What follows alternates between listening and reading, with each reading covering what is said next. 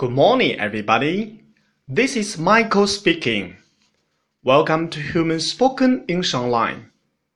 各位早安，我是 Michael 老师，欢迎来到乐成红线上口语团 A 组，Day two hundred and twenty-two. Here we go.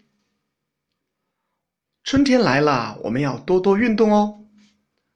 这不，小新和小萌一起约好了去打网球。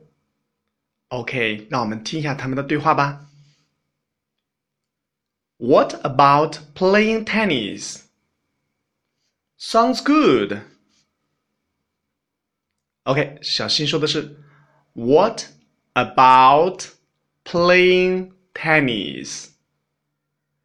去打网球怎么样？Tennis，网球，play tennis，打网球。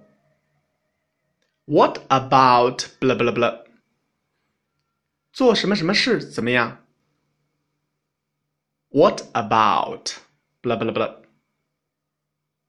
blah？OK，小萌的回答是 Sounds good。嗯，听起来很不错哦。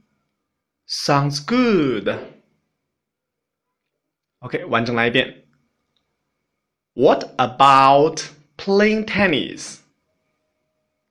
tennis？Sounds good.